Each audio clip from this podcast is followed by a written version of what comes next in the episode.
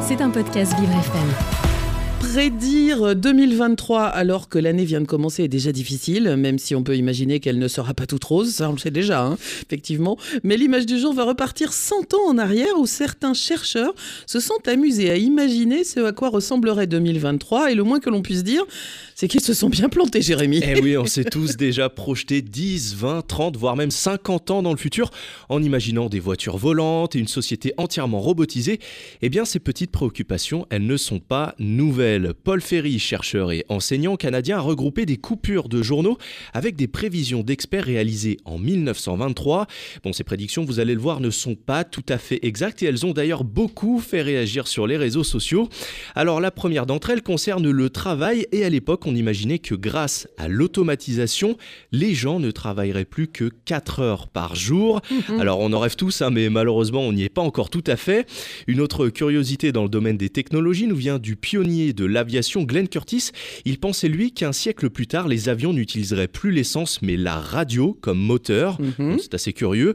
En revanche, les chercheurs sont tombés juste en prédisant que les gens communiqueraient avec des radiotéléphones de la taille d'une montre et aux quatre coins de la planète.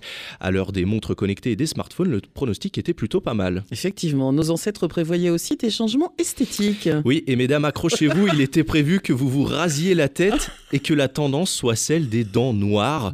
Alors ils sont, ils sont complètement euh, à côté de la plaque, hein, puisqu'on a fait tout le contraire avec le blanchiment dentaire qui est à la mode en ce moment. Et pour ce qui est des messieurs, les scientifiques pensaient que la tendance serait aux frisottis et aux bouclettes pour les cheveux. Alors j'ai beau faire le tour de l'équipe du 7-9, c'est pas tout à fait ça, et ce n'est pas Jason Jobert qui nous dira le contraire. Selon un autre journal, les, concours de beauté n'auraient plus leur place puisque tout le monde serait devenu particulièrement beau. Mhm. Et à en croire les chercheurs, notre manière de vivre aussi aurait dû évoluer davantage. Par exemple, la cuisine en tant que pièce et en tant qu'activité devait disparaître puisque les plats seraient tous préparés. Même chose pour les journaux papier remplacés par de nouvelles technologies. Et dans le domaine de la santé, les scientifiques étaient extrêmement optimistes. Oui, clairement, hein, puisqu'ils pensaient que la durée de vie moyenne serait, accrochez-vous, de 300 ans. Au secours. Et les secrets d'une telle longévité seraient dus à la disparition de maladies comme le cancer ou la tuberculose. Alors malheureusement, une nouvelle fois, il y a encore quelques progrès à faire dans ce domaine. Et au final, nos préoccupations restent sensiblement les mêmes et notre futur est toujours aussi incertain. Un arrêt sur image du jour, donc j'espère que vous l'avez, celui d'un 20e siècle très optimiste pour nous.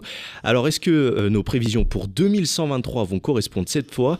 Eh bien seul l'avenir nous le dira. C'était un podcast Vivre FM. Si vous avez apprécié ce programme, n'hésitez pas à vous abonner.